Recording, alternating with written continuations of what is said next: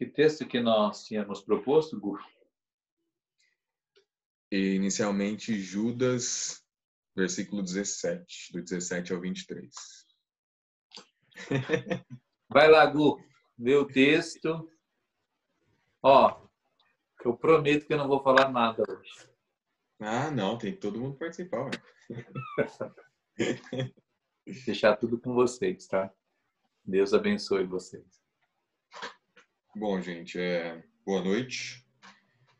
O texto que a gente tinha proposto inicialmente era Judas, então, a partir do versículo 17 até o 23. Eu vou ler uma versão mais fácil da gente entender aqui. Amados, lembrem-se do que previram os apóstolos de nosso Senhor Jesus Cristo. Eles lhes disseram que nos últimos tempos haveriam zombadores cujo propósito na vida é satisfazer seus desejos perversos. Eles provocam divisões entre vocês e seguem seu instinto, seus instintos naturais, pois não tem neles o espírito. Mas vocês, amados, edifiquem uns aos outros em sua santíssima fé. Orem no poder do Espírito Santo e mantenham-se firmes no amor de Deus, enquanto aguardam a a vida eterna que nosso Senhor Jesus Cristo lhes dará em sua misericórdia. Tenham compaixão daqueles que vacilam na fé. Resgatem outros, tirando-os das chamas do julgamento. De outros ainda tenham misericórdias. Mas façam isso com grande cautela, odiando os pecados que contaminam a vida deles. Então, esse era o texto que nós tínhamos proposto inicialmente. Depois, em ligação com ele, o Tiago, capítulo 4, versículo 8, que fala: Limpai as vossas mãos, pecadores, vós que tem duplo ânimo, alguns textos falam, ou mente dividida. Que que, que eu queria propor para vocês com esse texto é o 22 e o 23 especificamente, que fala é, tenham compaixão daqueles que vacilam na fé. Né? Eu, eu falei um pouco a respeito das divisões que, que todos, a maioria das lideranças acabam causando, não só no meio cristão, mas em, em todas as esferas da sociedade. Né? Eles querem separar a gente de direita e esquerda, é, feministas e coisas do tipo, né? E acabam dividindo a gente. E é, tem um, um dizer político bem legal que surgiu para isso, que até Cristo também fala sobre isso, que eles, eles definiram assim, é, divi, dividir para governar, porque é mais fácil governar por aqueles que estão divididos. Porque é, é bem legal isso, porque hoje eu li a, aquele texto da Torre de Babel, né? E você vê ali todo um povo reunido e eles se entendiam entre eles, né? E aí, de repente, o Senhor desce, interrompe aquilo ali e fala: vamos misturar essas línguas todas, porque esse povo vai ficar muito poderoso se a gente deixar eles falando a mesma língua. Né?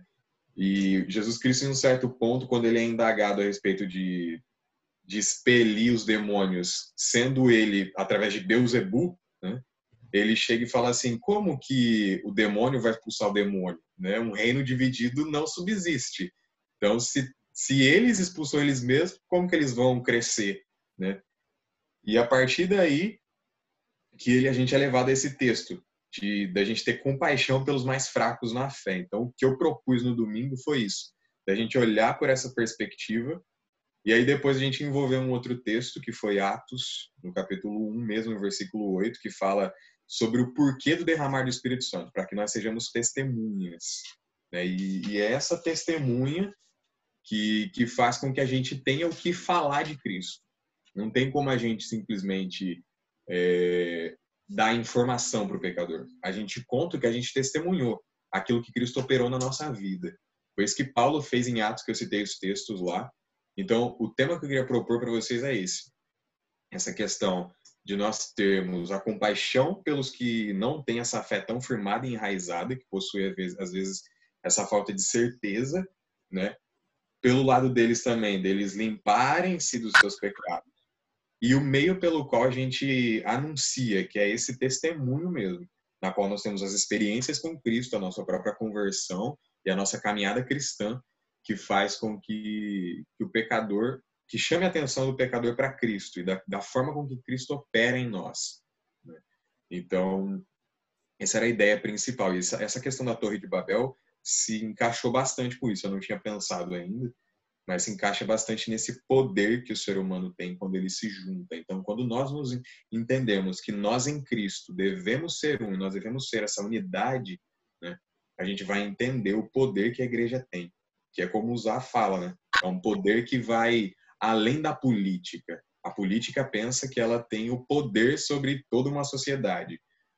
Mas quando nós entendemos o, o lugar onde a igreja está, né, o poder em que a igreja exerce sociedade, a gente vai começar a olhar a sociedade com uma perspectiva diferente. Né? E eu acho que é aí que a gente tem que chegar, com, com essa influência que a igreja tem que ter em todas as esferas que ela está inserida. Se não tem essa certeza. Né? A certeza da, até mesmo da volta de Cristo, que alguns às vezes titubeam. E isso já foi, já foi dito também por, por meio de Cristo. Então, o que eu queria dar essa pincelada inicial era esse tema central daquilo que, que a gente falou no domingo, que eu acho que foi bem, bem legal para a gente. E até o último tema que eu citei foi o livro de Hebreus, no capítulo 5, quando o escritor fala que muitos dos hebreus deveriam ser mestres. Né? E aí eu pergunto para vocês, quanto tempo vocês têm de conversão, quanto tempo vocês conhecem a Cristo, quantos de vocês já leram a Bíblia toda, pelo menos para ter uma pincelada geral, né? É uma vergonha eu, eu confessar isso para vocês, mas eu não, nunca peguei a Bíblia para ler de, de capa a capa, né, de Gênesis a Apocalipse. E como eu disse, isso tem, tem me impactado muito e tem me alimentado muito nesses dias, quando eu realmente tomei por objetivo, tracei metas diárias e acompanhei as minhas metas diárias. E isso foi muito bom para mim. É muito gratificante você terminar aquilo que você começou. Eu acho que a maioria de nós tem começado muitas coisas, mas a gente não vai até o final. A perseverança, às vezes, é, é um empecilho para a gente. Mas quando se trata de, de Cristo, a perseverança é essencial. Então, isso tem mudado a minha perspectiva de, de Cristo, de como enxergar o Evangelho, de como enxergar a Escritura. Nessa leitura aí que você que você faz geral da Bíblia, você vai conseguir captar alguns insights, mas a Bíblia deve ser estudada mesmo constantemente. Né? E quantos anos, quantos e quantos anos, né? Eu basicamente cresci dentro de igreja, né? Desde pequeno eu vou. Eu nunca tinha pego a Bíblia, a Bíblia para ler assim, até até porque eu sempre achei a Bíblia muito difícil de entender. Os textos que a versão que eu tinha era sempre uma versão difícil, então Hoje a gente tem muito mais versões que facilitam o nosso entendimento. E eu acho que isso é um ponto muito positivo para a gente começar realmente a se inteirar da, da escritura, a entender né, do que se trata. Relacionar, como Deus se relaciona com o homem, porque ele é o mesmo ontem, hoje, eternamente, não vai mudar. Né, você lê o Antigo Testamento, o Novo Testamento, você não vai ver diferença na, nas ações de Deus. E é isso que alguns acabam confundindo. Pensam que o Deus do Antigo Testamento é um Deus meio irado e o Deus do Novo Testamento é um Deus de amor. Né? Ele é amor, mas ele também é fogo consumidor. Né? Então, ele é as duas coisas. Ele não tem distinção. Então, o tema geral que eu queria trazer para vocês é esse. Esse foi o último tema que eu abordei. Então, quero que vocês falem um pouquinho que que vocês, qual que é a concepção de vocês disso, desse texto base de Judas até essa questão de nós estarmos preparados para responder essas perguntas. Boa noite, gente. Eu queria que vocês me ajudassem a, a entender um ponto. O Gu, você que propôs o texto, eu li ontem na no em Judas no versículo 19. Estes uhum. são os que causam divisões entre vocês, os quais seguem a tendência da sua própria alma e não têm o Espírito. Quando Jesus Sim. ressuscitou, depois dele ter sido morto, o Espírito desceu sobre todos, certo? Certo. O Espírito habita em nós. Se a palavra diz que essas pessoas que, que são as que causam divisões, elas não têm o Espírito, a gente entende que e não pessoas. Porque se, se fosse pessoa, até o último fio de cabelo, até o último até o último soar do gongo lá, eles teriam chance de, de, se arrepender daquilo que eles da, dos pecados deles, né? E serem salvos. Mas se a palavra que está cravando que eles não têm o Espírito, eu entendo que ou são pessoas que pecaram contra o Espírito e aí é aquele pecado que não tem perdão, ou são demônios. É isso. É, aqui ele faz distinção, no 18 ele fala assim: Eles lhes disseram que nos últimos tempos haveriam zombadores cujo propósito na vida é satisfazer seus desejos perversos. Essa versão fala, tem uma outra versão que fala um pouquinho diferente. Mas é aquele que deturpa a mensagem, porque o que ele fala aqui em seguida, no, no versículo 21, ele fala assim: e mantenham-se firmes no amor de Deus enquanto aguardam a vinda eterna. Então, aqueles que deixam de aguardar a vinda eterna e até alteram o evangelho, porque olha o que o Paulo vai falar em 2 Timóteo 4, versículo 3: Pois haverá um tempo em que não suportarão a sã doutrina, pelo contrário, cercar-se-ão de mestres segundo as suas próprias cobiças, como que sentindo coceiras nos ouvidos, e se recusarão a dar ouvidos à verdade, entregando-se a fábulas. Tu, porém, ser sóbrio em todas as coisas, suportando as aflições, faz o trabalho de um evangelista, cumpre cabalmente teu ministério. Então, o que vai surgir nesses últimos tempos são essas falsas doutrinas, ou até mesmo é, o que a gente chama de sofismas. Paulo tem um texto que ele cita isso também. O sofisma é quando há uma verdade e muitas mentiras misturadas. E eu estou fazendo um, um, um curso sobre interpretação bíblica eu achei bem legal que o professor explicou, que ele diz, por exemplo, no, no texto de Mateus, capítulo 4, quando Cristo é indagado, ele é levado para o deserto pelo Espírito Santo e Satanás começa a tentar ele. É, você vê que Satanás usa de sofismas contra ele.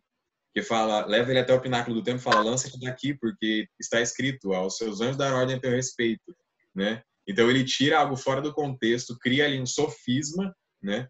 é, quase uma heresia mesmo, para falar que se Cristo pulasse, ele ia ser coberto de, de, de dos anjos, mas aí Cristo arrebate ele e fala assim, é, mas também está escrito, não tentará o Senhor teu Deus. Então, esse jogo de, de palavras ali é para refutar essas mentiras. E esse negócio das mentiras do evangelho é tão é, perigoso porque os apóstolos, como o próprio texto de Judas fala, eles advertiam a respeito desses caras que viriam. E, e o Paulo, em Gálatas, ele, ele chega a ponto de falar assim: olha, se um anjo vier e disser um outro testemunho além do que a gente pregou, que seja maldito. E se nós mesmos chegarmos aqui contando outro testemunho, vocês também esquecem da gente, né? Porque a fidelidade para Paulo da escritura era algo tão sério, né? Que ele falou: não, até mesmo se eu virar casaca, né? De repente começar a pregar uma coisa diferente, vocês me esquecem também, né? Porque o, o texto, o que o texto está falando ali é especificamente isso. Essas mentiras que haveriam de vir no meio, e você vê todos os apóstolos falando isso. Você lê isso na escritura, no que Pedro escreve, você vê isso é, em que Paulo escreve, você vê João escrevendo a respeito disso, né? Vários apóstolos escrevendo a respeito desses homens que viriam para tentar alterar a palavra na, na sua pureza, né? É, é até engraçado a gente sempre quer algo novo da escritura. Né? E a palavra ela é atual sempre. E até eu gostei muito daquele texto que você falou, que você leu uma vez de Eclesiastes, e eu também já tinha lido a respeito de que não há coisas novas, que as coisas se repetem de geração em geração, né? Porque às vezes quando nós queremos algo novo, tirar alguma coisa, extrair algo novo de um texto, algo do tipo, a gente acaba criando é, até mesmo pode se dizer até heresias. E esse, esse cara que fala dessa interpretação bíblica nesse curso, ele fala que às vezes a gente criou uma mentalidade de algo, criou uma ideia e a gente busca versículos para reforçarem a ideia que a gente tem na nossa cabeça. Quando na verdade é, quando a gente se fala de exegese, que é você entender o que o texto está dizendo, não é você que impõe ao texto que você quer falar, mas é o texto que te fala o que você tem que ouvir. Né? Então, muitos hoje em dia têm pegado a palavra, eles mastigam ela, moldam ela da maneira que eles querem para trazer aquela mensagem que eles tinham na cabeça. Quando, na verdade, é a escritura que fala para a gente, não é a gente que impõe a escritura que a gente quer falar. Não sei se ficou compreensível isso. Entendi. Você, você adapta ela do modo como você quer entender. Isso, é isso que Paulo fala, que haverá um dia em que não suportarão a sua doutrina e vão trazer mestres. Então, quando, quando Paulo fala desses mestres, né, é isso que faz com que a pessoa titubie na fé. Né? São essas pessoas que Judas está falando no texto. Pessoas que vão confundir a fé daqueles que tinham raiz em Cristo, entendeu? Que vão colocar, às vezes, ali umas coisinhas meio estranhas, vão jogar umas erva daninha naquele jardim da pessoa e o negócio vai virar uma salada. Né? Uma Sim. salada. Na verdade, ontem, eu quando eu li esse texto, eu fiquei a palavra que mais que mais ficou latente para mim foi a questão do espírito, sabe? Eu estou tentando Sim. achar aqui. Ah, foi quando Paulo batizou os discípulos de Éfeso, quando Paulo batizou os discípulos de João Batista. Eu achei muito estranho, cara, esse ponto que quando Paulo encontra com os discípulos, João Batista mesmo disse, né, que ele batizaria Jesus Cristo em água, né, que Jesus seria batizado em águas mas que viria depois de João um que batizaria com o Espírito e com fogo, né? Isso. Eu acho que é isso, né? Eu não Sim. recordo exatamente essa passagem. E aí, é, Paulo ele encontra com esses discípulos de João Batista e eu vou ler aqui rapidinho. Vocês receberam, é, enquanto Apolo estava em Corinto, Paulo, atravessando as regiões altas, chegou a Éfeso. Ali encontrou alguns discípulos e lhes perguntou: Vocês receberam o Espírito Santo quando creram? Eles responderam: Não, nem sequer ouvi, ouvimos que existe o Espírito Santo. Então, que batismo vocês receberam? perguntou Paulo. Batismo de João, responderam eles. Eu fiquei com isso na cabeça. Falei: peraí, se foi João Batista quem disse que ele batizaria Cristo em águas, mas que Cristo viria depois para batizar com o Espírito Santo, como é que, os, como é que os, os discípulos de João Batista não sabiam dessa questão do Espírito Santo? E embora eles não soubessem do, do, dessa questão do batismo do Espírito Santo, é, Paulo, quando ele impõe as mãos nesses discípulos, na hora eles são batizados, né? Eles começam a falar em línguas. Quer dizer, eu fiquei, eu fiquei matutando isso ao longo do dia. Até falei com o Trick, né? Foi, eu postei aquele texto ontem. Tem vários textos em Atos tem ah, o derramar do Espírito na casa do, do Cornélio, Cornélio, tem essa questão, 10. tem Filipe em Samaria, tem essa questão Sim. dos apóstolos, de João Batista, e assim, eu me, eu me coloquei em xeque, cara, na verdade. Eu acho que, eu, de repente, eu vou lançar uma pulguinha na orelha atrás de todo mundo.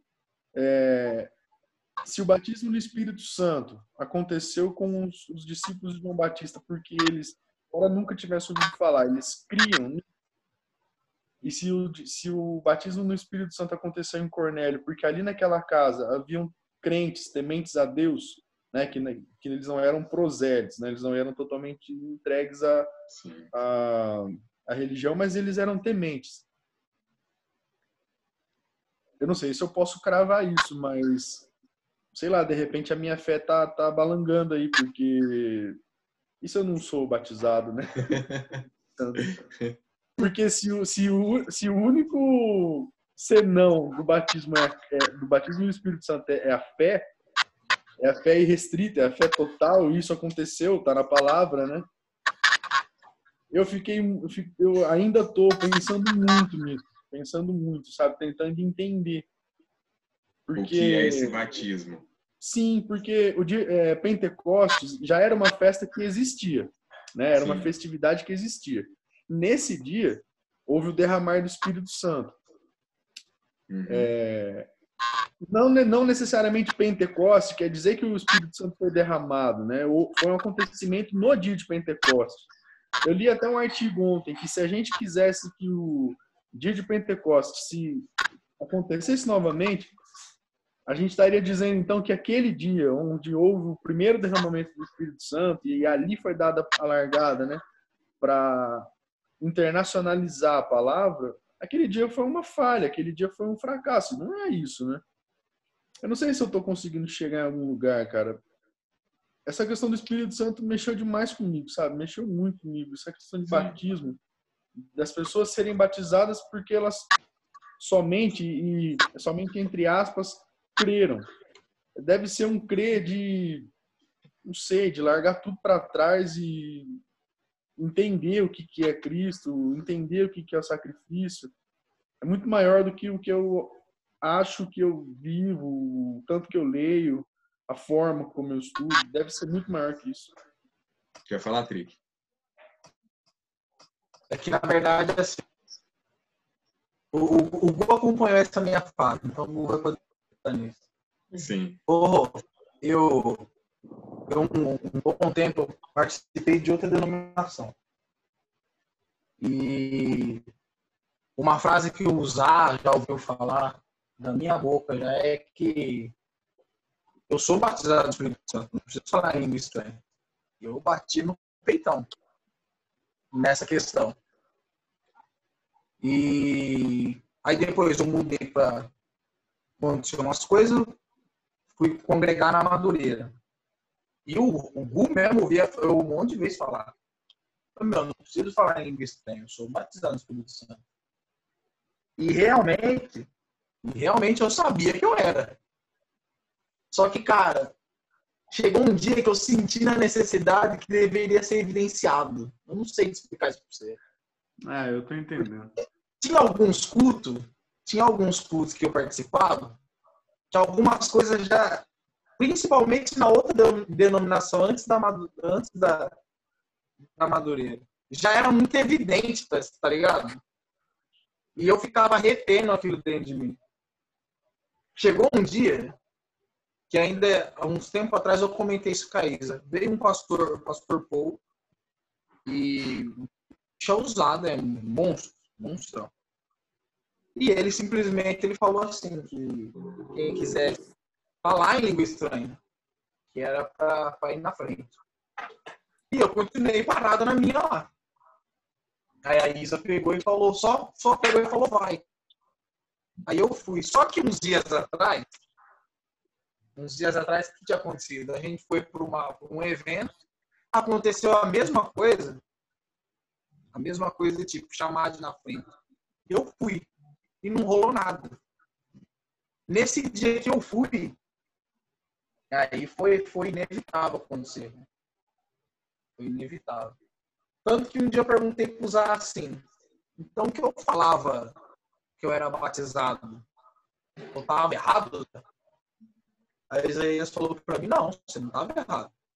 O Espírito Santo que te convence do pecado. Foi ele que te encaminhou a tomar algumas decisões.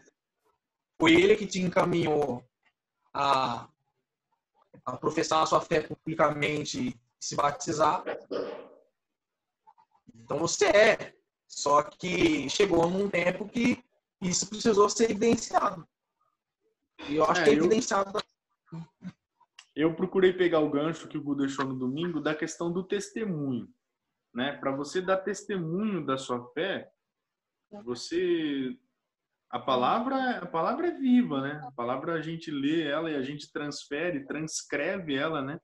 Para o nosso dia a dia, a gente consegue exemplificar muitas coisas que a gente passa dentro da palavra, mas essa evidência, Trick, essa essa prova material, sabe?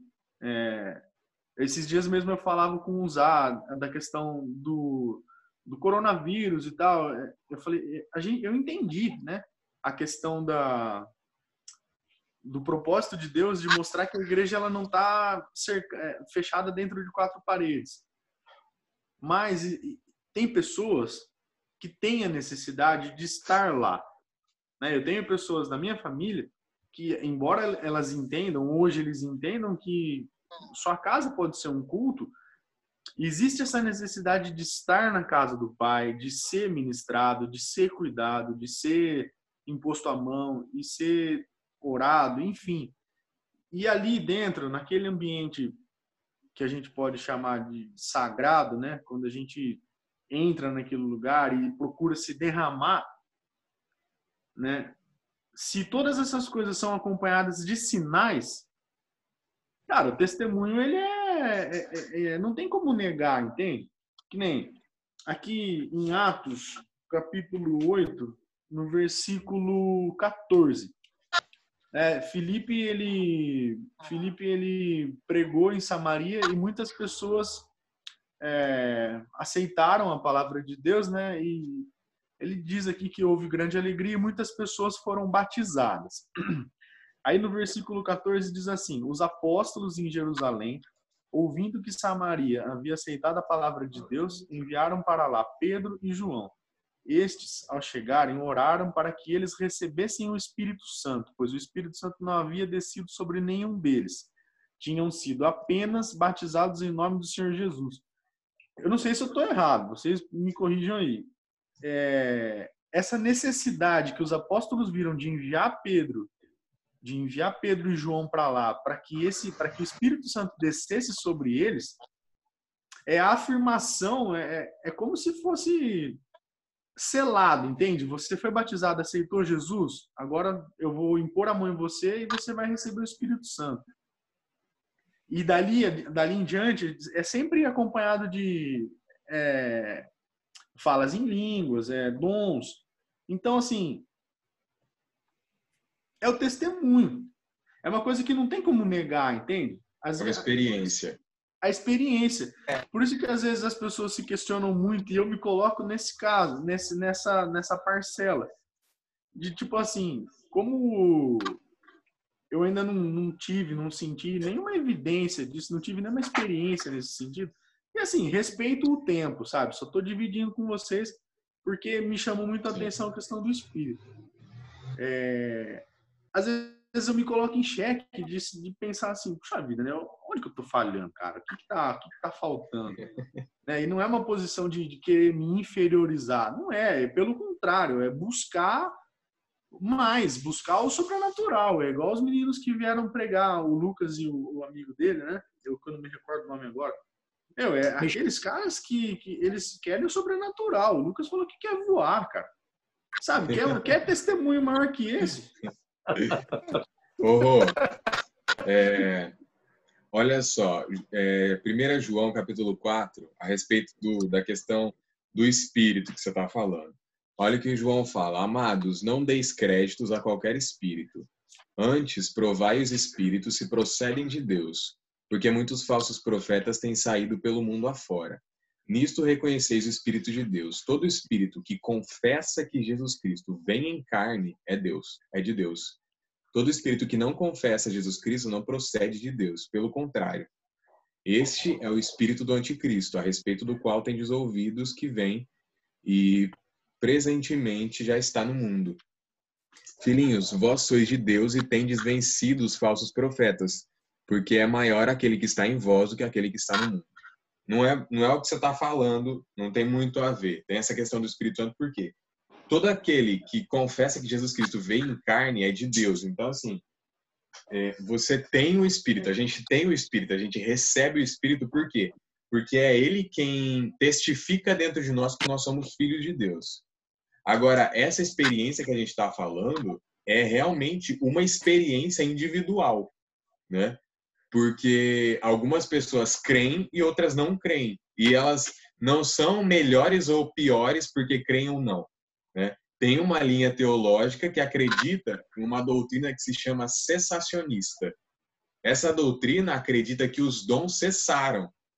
Então não tem mais esse negócio de dom, que esses dons foram necessários na época dos apóstolos e a finalidade era para que para que o nome do Senhor fosse testificado com fidelidade, né? Então, nós já não acreditamos. É, nós já não acreditamos dessa forma. Nós acreditamos que os dons continuaram, né? Que eles continuam. E, e nós ainda é, evidenciamos esses dons hoje. Então, é, quem que é melhor ou pior? Não tem a Bíblia fala que você, a, Paulo, quando ele fala a respeito da questão até mesmo da carne, que uns comem, outros não comem, ele fala assim, ó, o que come a gente tem que respeitar, o que não come a gente também tem que respeitar, né? Se um acha impuro e a gente não acha, beleza, né? A gente se respeita. Alguns têm fé para crer em algumas coisas que outros não têm. Isso não torna a gente melhor que ninguém, até porque a pessoa pode até não perceber, mas outros dons são manifestos nela. Né? A própria profecia é um dom. Até em Atos cita muito essa questão das línguas, né? de, de quando a pessoa recebia o Espírito, manifestava as línguas. Mas também manifesta profecia, também manifesta outros dons. Usar é prova disso. Né? Se você perguntar para ele a respeito do batismo que, que ele crê ter recebido, né? É, o que foi manifesto no dia foi uma profecia, foi profético. Né? Não foi inicialmente apenas línguas que foram repartidas ali. Então, eu acredito da seguinte forma, que o batismo ele é um mergulho mesmo, é uma imersão no Espírito. E você não tem como ser imerso no Espírito sem que algum dom do Espírito seja manifesto. Porque fruto é uma coisa, dom é outro. Né? Porque os frutos do Espírito que são citados em Gálatas capítulo 5, versículo 22, é o que o Espírito produz em nós. Todos nós produzimos e devemos produzir esses frutos. Mas a evidência do dom é uma coisa diferente. Né? Então, acho que a gente parte a partir desse ponto. É, o, o, livro, o livro que o Zá me emprestou para ler, e eu estou lendo ele, porque eu achei muito interessante. Eu acho que, é, eu não sei, não posso falar de modo geral, mas eu posso falar por mim, e de repente alguém compartilha a ideia. Às vezes a gente, a gente eu não sei se é essa palavra, mas relega o Espírito Santo, sabe? É, tipo como se ele fosse a terceira pessoa e fosse tratado mesmo como a terceira, né? Como a medalha de é. bronze. É, medalha de bronze para ele. é, e na verdade, é, numa escala, não sei se é certo falar isso numa escala de, de proximidade, é ele que tá com a gente. Uhum, né? Deus Pai, Deus Pai está no trono, Deus Filho está ao lado do Pai lá nos céus, aguardando para retornar. E é o Espírito que está aqui com a gente, né? A palavra, quando você ali na é, em Judas mesmo no Fiquem-se, porém, amados na santíssima fé que vocês têm, orando no Espírito Santo. Quer dizer, ele pede para a gente orar no Espírito Santo, né? Porque mantenha-se no amor de Deus, conservar no amor de Deus Pai que está no céu aguardando a misericórdia do nosso Senhor, aguardando o retorno dele. Então, assim, quem é que a gente tem que se apegar agora, né? Quem é que a gente tem que de fato mergulhar, que nem você falou, É no Espírito Santo. Sim. Ô, você me escuta? Sim. Ah, essa questão da, da língua estranha, né? Você tem que pensar da seguinte forma no, no dia 14 de abril do ano de 1906, é, para você ter ideia, num prédio da Igreja Metodista Episcopal, né, totalmente fora do nosso contexto né, doutrinário, né, Gustavo? Total. E um homem chamado William Joseph Seymour, um negro em território norte-americano, em total auge do, do, da Ku Klux Klan, do ativismo do racismo. Através dele, esse dom foi manifesto de novo. Existiam alguns estudos da Igreja Metodista a respeito do livro de Atos, e eles fizeram alguns alguma, vamos chamar de sessões, vai, vai ficar meio esquisito a forma de dizer, mas talvez seja a forma que você vai entender melhor. Algumas sessões que eles fizeram em busca desses dons espirituais a qual o livro de Atos nos prometia. E, e o Joseph, ele ficava do lado de fora da sala porque ele era negro. Ele não poderia, ele não podia entrar. Né? E isso eu estou falando dentro de uma igreja cristã, de tão forte que era o racismo naquele tempo. E aprove Deus fazer o quê? Derramar o Espírito sobre o Joseph. E aquilo que foi manifesto no, nos apóstolos foi manifesto na vida dele. Ao ponto de que alguns já leram que o, pessoas que se, se aproximam. Isso aí foi conhecido como o reavivamento da Rua Azusa. Né? Quando nós falamos em Pentecoste, nós falamos especificamente de uma festa judaica, a qual é muito conhecida como festa das primícias, festa que vem depois da Páscoa, tem todo um outro sentido. O pentecostal é o, vamos dizer assim, que foi o nome mais desencaixado que arrumaram para o nosso movimento, né? Que não condiz com aquilo que realmente é o movimento. Mas tudo bem, foi um reavivamento que aconteceu em 1906, cara. Há 114 anos atrás. É muito recente, é muito, sabe, é muito próximo agora do nosso tempo. E aí você pega esse esse calcanhar de Aquiles que você foi atingido aí. Você imagina como se comportou o evangelho desde é, 200 depois de Cristo, onde 200 anos já é um tempo muito muito relevante para você esquecer de determinados movimentos, né? Porque se eu perguntar para algumas pessoas é, é, quem é, é Billy Graham, muita gente vai conhecer, né? Isso é um nome muito famoso. Mas se eu perguntar para você quem é Jimmy Swaggart, é um cara que chegou quase do mesmo tamanho do Billy Graham e pouca gente é, conhece ele. Por quê? Porque o tempo apaga as coisas.